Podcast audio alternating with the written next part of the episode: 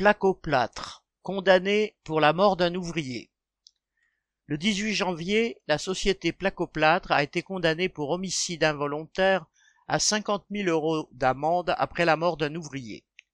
Il avait été écrasé par un bloc de gypse en 2019 dans la carrière souterraine de Baillé en France, dans le Val d'Oise. Peut-on pourtant parler d'homicide involontaire?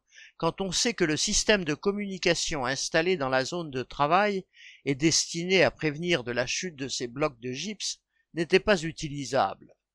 Le signal lumineux destiné à prévenir du danger s'est en effet révélé inefficace. Il a fallu d'ailleurs ce mort pour qu'un système de talkie soit mis en place depuis.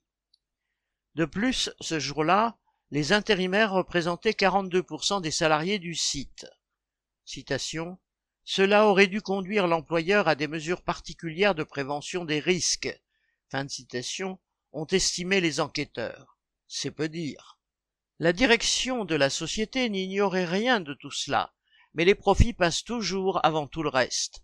La société Placoplâtre est une filiale du groupe Saint-Gobain qui emploie 180 000 salariés. Au début de l'année 2022, Saint-Gobain a annoncé la multiplication par 5 de son bénéfice net par rapport à l'année 2020, ce qui représente 2 milliards et demi d'euros contre 456 millions en 2020. Au troisième trimestre de l'année 2022, son chiffre d'affaires était encore en forte hausse, passant de 10,80 milliards à 12,92 milliards, plus 20%.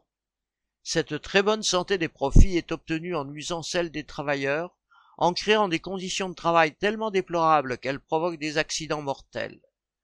L'avocate de la Fédération du bâtiment de la CGT, Marion Ménage, a rappelé durant le procès que le secteur du bâtiment a compté près d'un mort par jour en 2022.